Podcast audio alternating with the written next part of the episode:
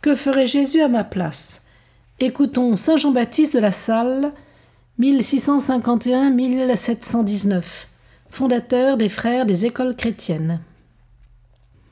Notre Seigneur a opéré les divins mystères de notre sainte religion, non seulement pour nous racheter, mais aussi pour nous instruire et nous porter, par son exemple, à la pratique des vertus les plus solides et les plus sanctifiantes qu'il a lui-même pratiquées. Le moyen d'être bien aimé de Jésus, c'est de s'attacher à lui, de faire tout ce qu'il commande et tout ce qu'il inspire aussitôt qu'on entend sa voix. Si l'on veut faire ses actions avec la perfection que Dieu demande de nous, il faut jeter intérieurement sa vue sur Jésus-Christ faisant cette action, puis commencer, continuer et finir les nôtres en union à notre Seigneur et dans la vue de l'imiter le plus parfaitement possible. Avez-vous soin dans vos entretiens, dans vos récréations, de prendre Jésus-Christ pour modèle?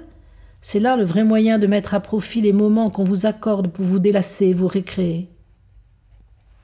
Efforcez-vous d'avoir des intentions aussi désintéressées et aussi pures que celles de Jésus-Christ lui-même.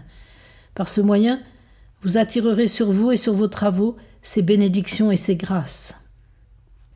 Étudiez-vous, à l'exemple de Jésus-Christ, votre divin Maître, à ne vouloir que ce que Dieu veut, quand il le veut et comme il le veut. Les paroles de l'Écriture sainte nous conduisent à Dieu et nous font goûter Dieu. Elles nous aident à avoir le point de vue de Dieu et à conserver en nous le goût de Dieu.